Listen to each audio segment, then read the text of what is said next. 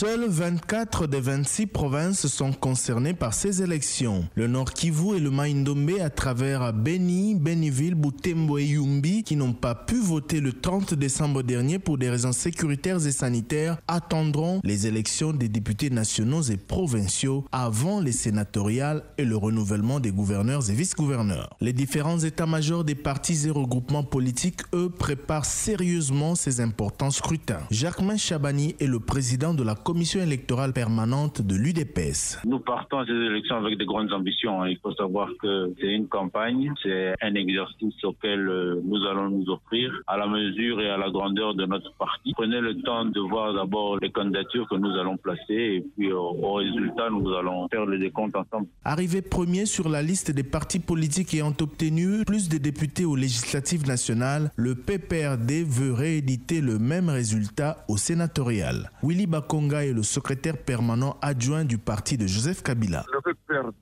Est en train de se préparer encore pour être toujours la première force. Le PPRD a l'ambition d'avoir beaucoup de sièges au niveau de là, même au niveau des gouverneurs et vice-gouverneurs. Au total, 108 sénateurs plus le président sortant Joseph Kabila, désormais sénateur à vie, vont composer la future chambre haute du Parlement. À Kinshasa, l'enjeu majeur, c'est aussi le remplacement de André Kimbuta comme gouverneur de province. Les Kinois interrogés à ce sujet ont dit leurs attentes. Nous attendons beaucoup de ces nouveaux gouverneurs de Kinshasa parce que le gouverneur qui est venu avant l'a laissé la ville dans une situation très délabrée. La ville de Kinshasa, elle est la ville la plus sale. Donc nous souhaitons d'abord que ce soit un monsieur qui arrivera à maîtriser et à urbaniser la ville et au-delà de ça, vraiment de travailler pour l'intérêt de la ville, non pas pour euh, ses propres intérêts, s'acheter des immeubles, avoir du personnel de l'hôtel de ville d'abord qui ne sont pas payés. Ce que nous attendons vraiment du gouverneur de Kinshasa, nous avons tellement envie de quelqu'un qui va travailler. Comme par exemple les poubelles qui sont partout, qui est un gouverneur dès qu'il arrive, qu'on puisse sentir vraiment qu'on a un gouverneur. On a tellement de choses qu'il faut qu'un gouverneur fasse